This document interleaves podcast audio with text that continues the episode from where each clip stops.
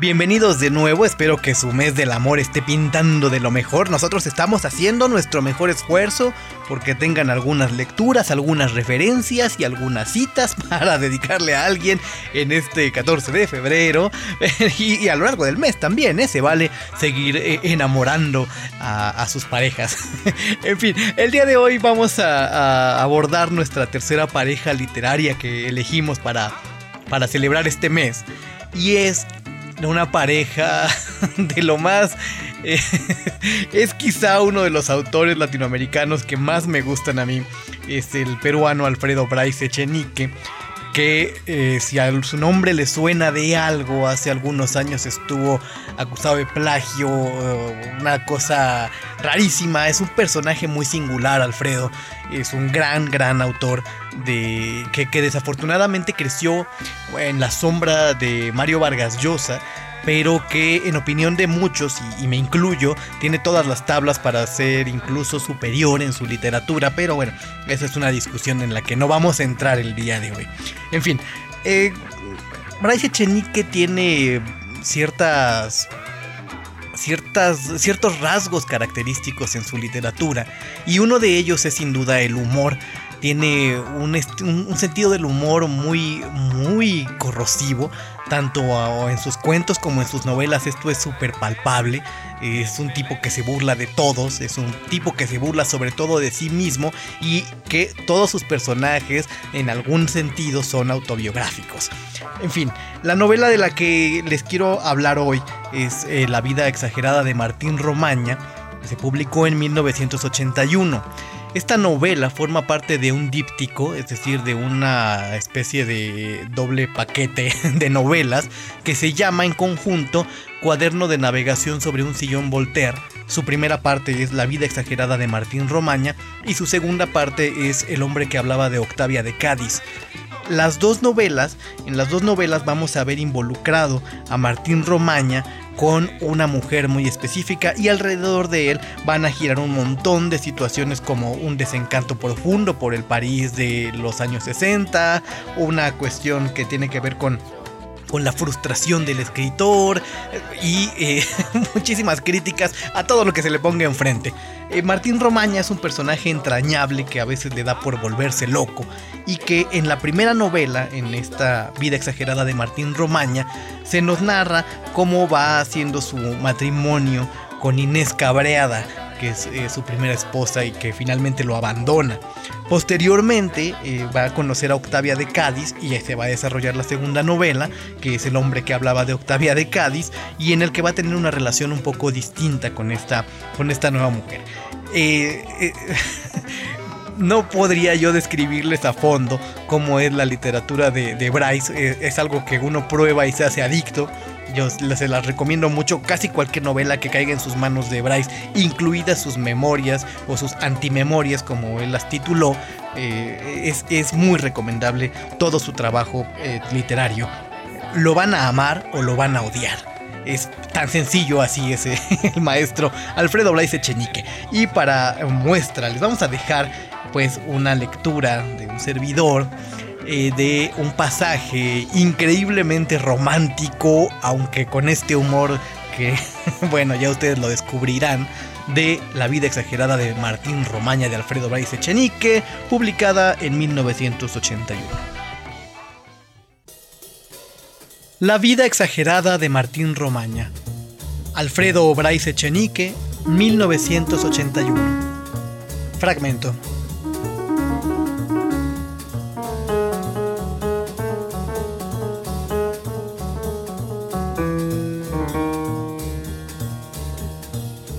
Nuestro matrimonio regresó de su luna de miel en septiembre del 67 y se instaló in Love Forever, cual extraños en la noche, en el departamento de la futura Madame la Bruja, cuya maldad empezó inmediatamente a cobrar enorme actualidad. Para empezar, no nos había cambiado el somier destartalado que según contrato e inventario debía tener listo para nuestra llegada. Inés me mandó inmediatamente a hablar con ella ya que además de todo era nuestra vecina y por una puerta de su cocina se daba a los bajos de nuestra escalera, ya que nuestro departamento era una mezanín de su departamento, ya que ella en realidad no subalquilaba esa mezanín, ya que ella por el todo le pagaba al verdadero dueño 400 francos trimestrales y por la parte nuestra nos cobraba 500 mensuales, ya que París canalla, la. Y ya que estoy con lo de París canalla, terminaré de una vez con el asunto del contrato.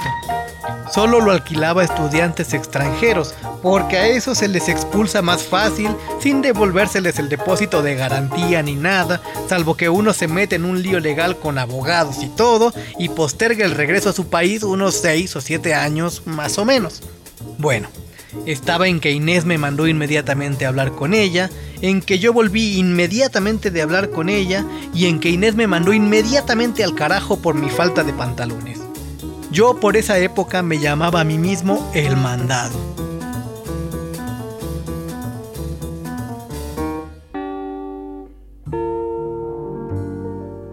Pero habíamos llegado cansados de España y no nos quedaba más remedio que dormir en ese colchón que por culpa del somier presentaba una profunda hondonada al medio. Uno se echaba al lado derecho o izquierdo de la cama y no bien se descuidaba iba a dar al fondo de todo aquel desvencijamiento. Increíble, pero aquella maldad de Madame la Bruja fue el mejor favor que nos hizo en la vida, el único también, creo. Nos hizo felices con la hundidita aquella cada noche, tan felices que aún en plenos problemas político-conyugales, Inés y yo regresábamos siempre al departamento en busca de nuestra profunda hondonada.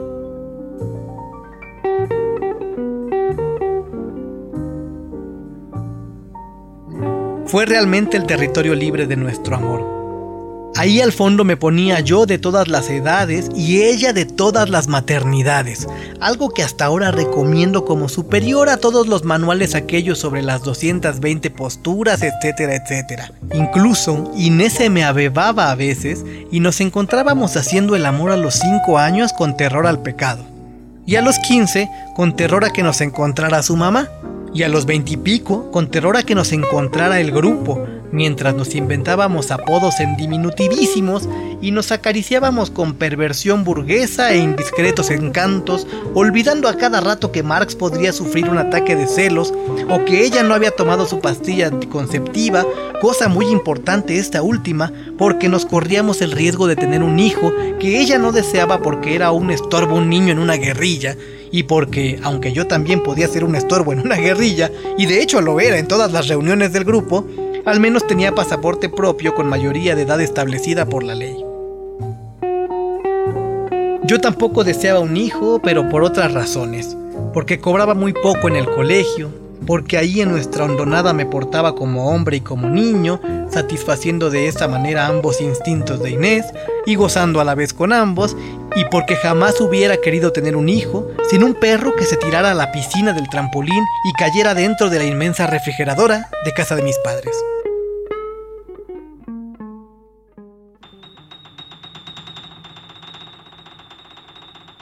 Algo así creo que me dejo entender y que en todo caso no se me acuse de andar deseando cojudeces. ¿Quién no desea, al cabo de tres copas, que su hijo nazca en cuna de oro? Todos deseamos lo mismo, hasta el célebre matón Rakovich deseaba lo mismo. Rakovich era lo más malo que había al norte de Lima, ya por Chancay, Guacho y Guaral. Quemaba billetes gordos en los burdeles y todo eso, pero yo una noche me lo crucé en plena carretera, en pleno desierto. Un carro se me venía encima haciéndome todo tipo de señales con los faros. Parecía una emergencia y tuve que detenerme.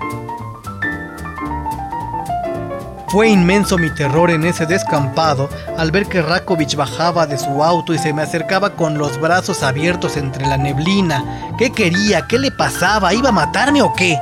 No, nada de eso.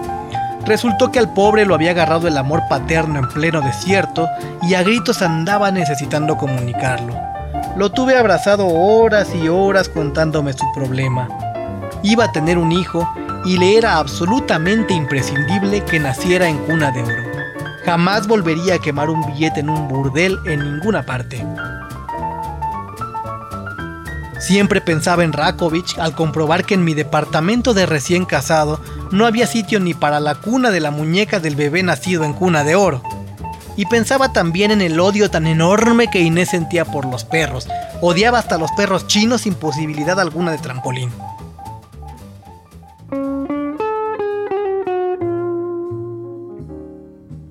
El poder delicioso y acaparador de nuestra hondonada realmente hizo durar nuestro matrimonio. Debimos quedarnos metidos ahí para siempre.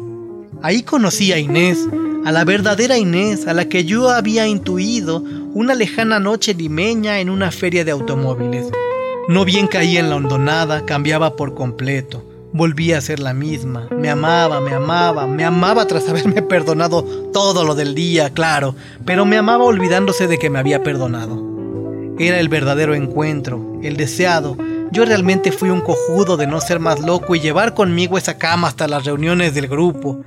Yo que decido tantas veces volverme loco, debí decidirlo en aquellas oportunidades y no lo hice. Una falla, fue culpa mía. ¿Qué me costaba llevar enamoradísimo mi colchón y mi somier por todas partes? Creo que para ello habría podido contar incluso con el precario sentido del humor de Inés. Debí captarlo desde la primera noche, desde que ella me mandó donde la vieja, que me mandó a la mierda por venir a molestarla de noche, rebotando yo donde Inés, que me mandó también a la mierda por no tener pantalones. Lo recuerdo clarito.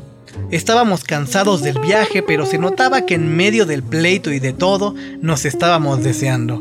Con un poco de suerte lograríamos intimar aquella noche en ese somiar de miércoles.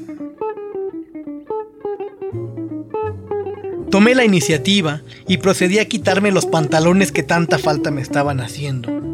Inés, que casi siempre usaba pantalones y que era quien los llevaba en la familia, a decir del grupo y de mí mismo, cosa que era comodísima y bella además porque los lucía muchísimo mejor que yo, siguió mi ejemplo y terminó calatita en menos de lo que cantaba un gallo. Se echó como se echaba, lo cual quiere decir que se echaba siempre más rico que la vez anterior, más la ayuda de la lenta hundida aquella noche, que la hizo quedar mejor que todas las veces anteriores juntas, obligándome a la alegría, a la felicidad y a dar de brincos en torno a la cama, anunciándole que no tardaba en llegar del tamaño que ella quisiera, que tan solo me concediera un instante para volverme a poner los pantalones que no llevaba puestos. Deseo estar a la altura, Inés. Ya, Martín, ven y no hagas tanta locura. Esa vieja de mierda no te ha quitado ningún pantalón. Aquí la única que te puede quitar los pantalones soy yo y con todo respeto.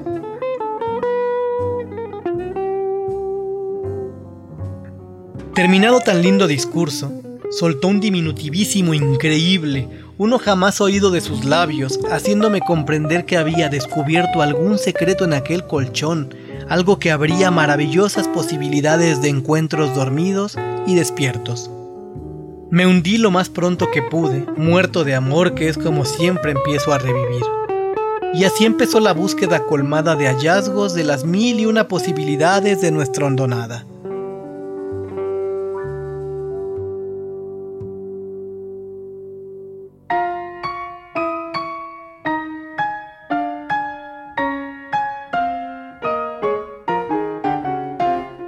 Fue como vivir, trabajar y luchar en París cada día y luego, al llegar la noche, como irse a descansar, a amarse y a dormir en Perugia. Aunque a estas alturas creo que ya es tiempo de decir que si tipos como Hemingway me inventaron París, yo le debo estar inventando Perugia a algún otro pobre pelotudo. En fin, que cada uno escoja su feria o que se la invente según como le vaya en ella. Fue macanudo lograr por fin, gracias a Perugia, ser pobres y felices en París. Resulta un poquito absurdo el asunto, pero de ninguna manera se podía dejar pasar una oportunidad de ese tamaño. Estaba consciente, muy consciente de ello. Consciente también de todo el partido que se le podía sacar a ese somier que tanto nos unía por las noches, dejándonos listos para mañanas, para tardes y días enteros que podrían marchar bien si continuábamos conservando durante ellos lo obtenido a lo largo de cada noche.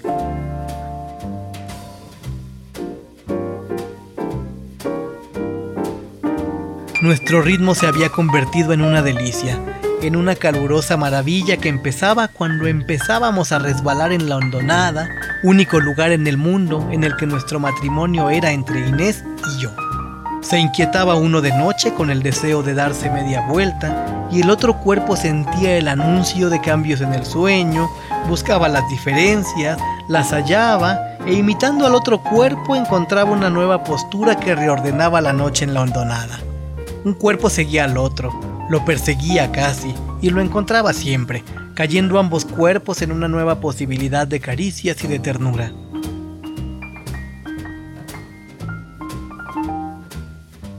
Y aún eso mejoró con el tiempo, pues dormidos, Inés y yo fuimos tomando conciencia de las posibilidades del diálogo en el sueño, y a menudo acompañábamos nuestras vueltas en Londonada de palabras sin sentido con las que manifestábamos un total acuerdo, un estar ahí total, mientras enlazábamos nuestras piernas o una mano suya encontraba la mía y se la llevaba a tientas hacia aquel seno que al encontrar su reposo la iba a llenar a su vez de calor y perfecto reposo.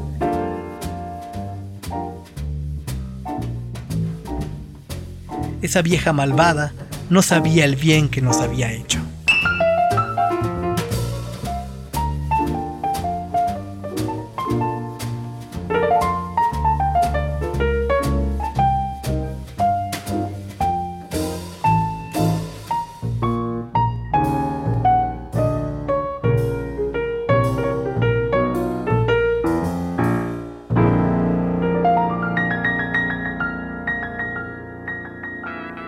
¿Qué tal? Eh? Ahí estuvo el maestro, maestrazo Alfredo Bryce Echenique, una de las plumas peruanas y latinoamericanas más increíbles que haya existido. A mí me fascina y espero que eh, a ustedes también les guste, que no sean de estos detractores que lo aborrecen.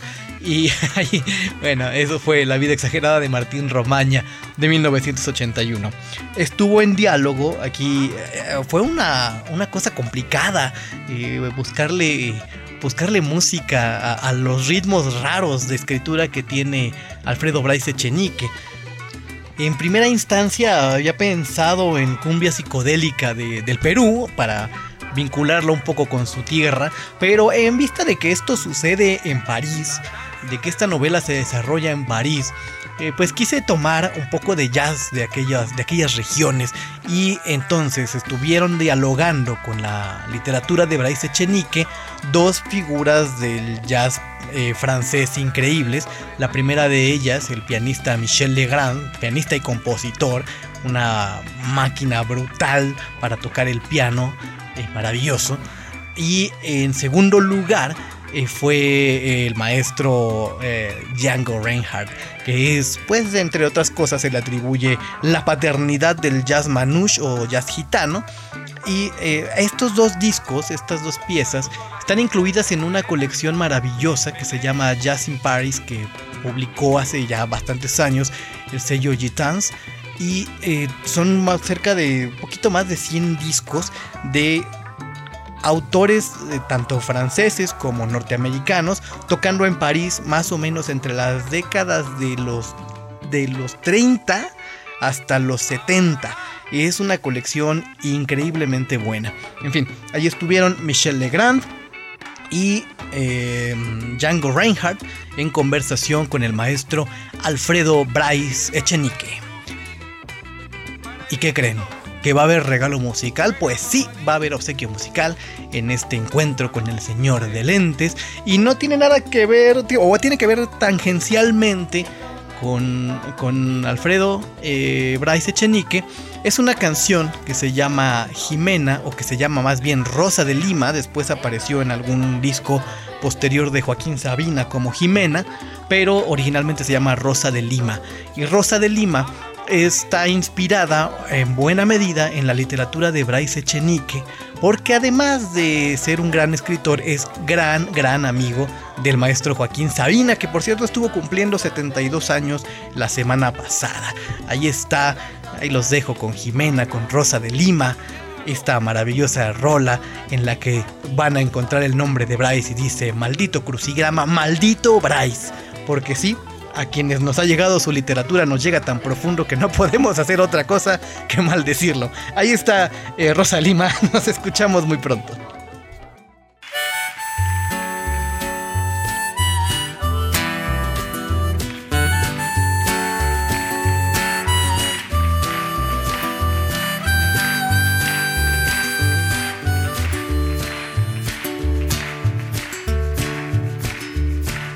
Jimena tuvo un sueño el martes que viene, rodando por peldaño de caracol. Aterrito en un laberinto de andén, diciendo adiós a los trenes que pierdo yo. Jimena tiene un máster en desengaño. Jimena es una mina antipersonal. Se acuerda de quererme cada dos años mientras yo me la separo para olvidar.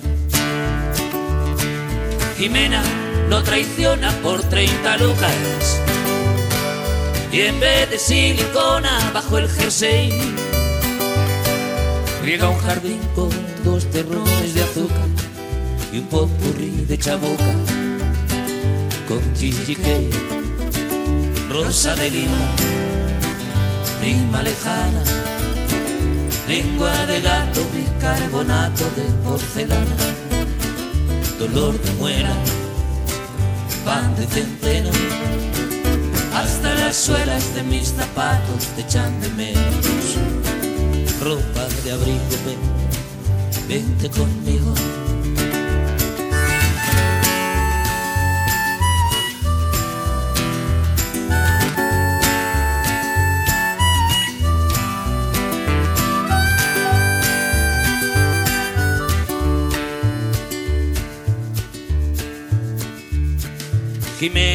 No deshoja las margaritas por miedo a que le digan todas que sí. Cuando se le atragantan mis nochecitas, le canta las mañanitas el rey David. Los dioses que me quitan los pies del suelo, plancha su camisita y su canesú su ninco, su abanico de terciopelo, su bolsa de caramelo, su ritmo blues. Horizontal seis letras, nombre de dama. Maldito crucigrama, maldito Bryce.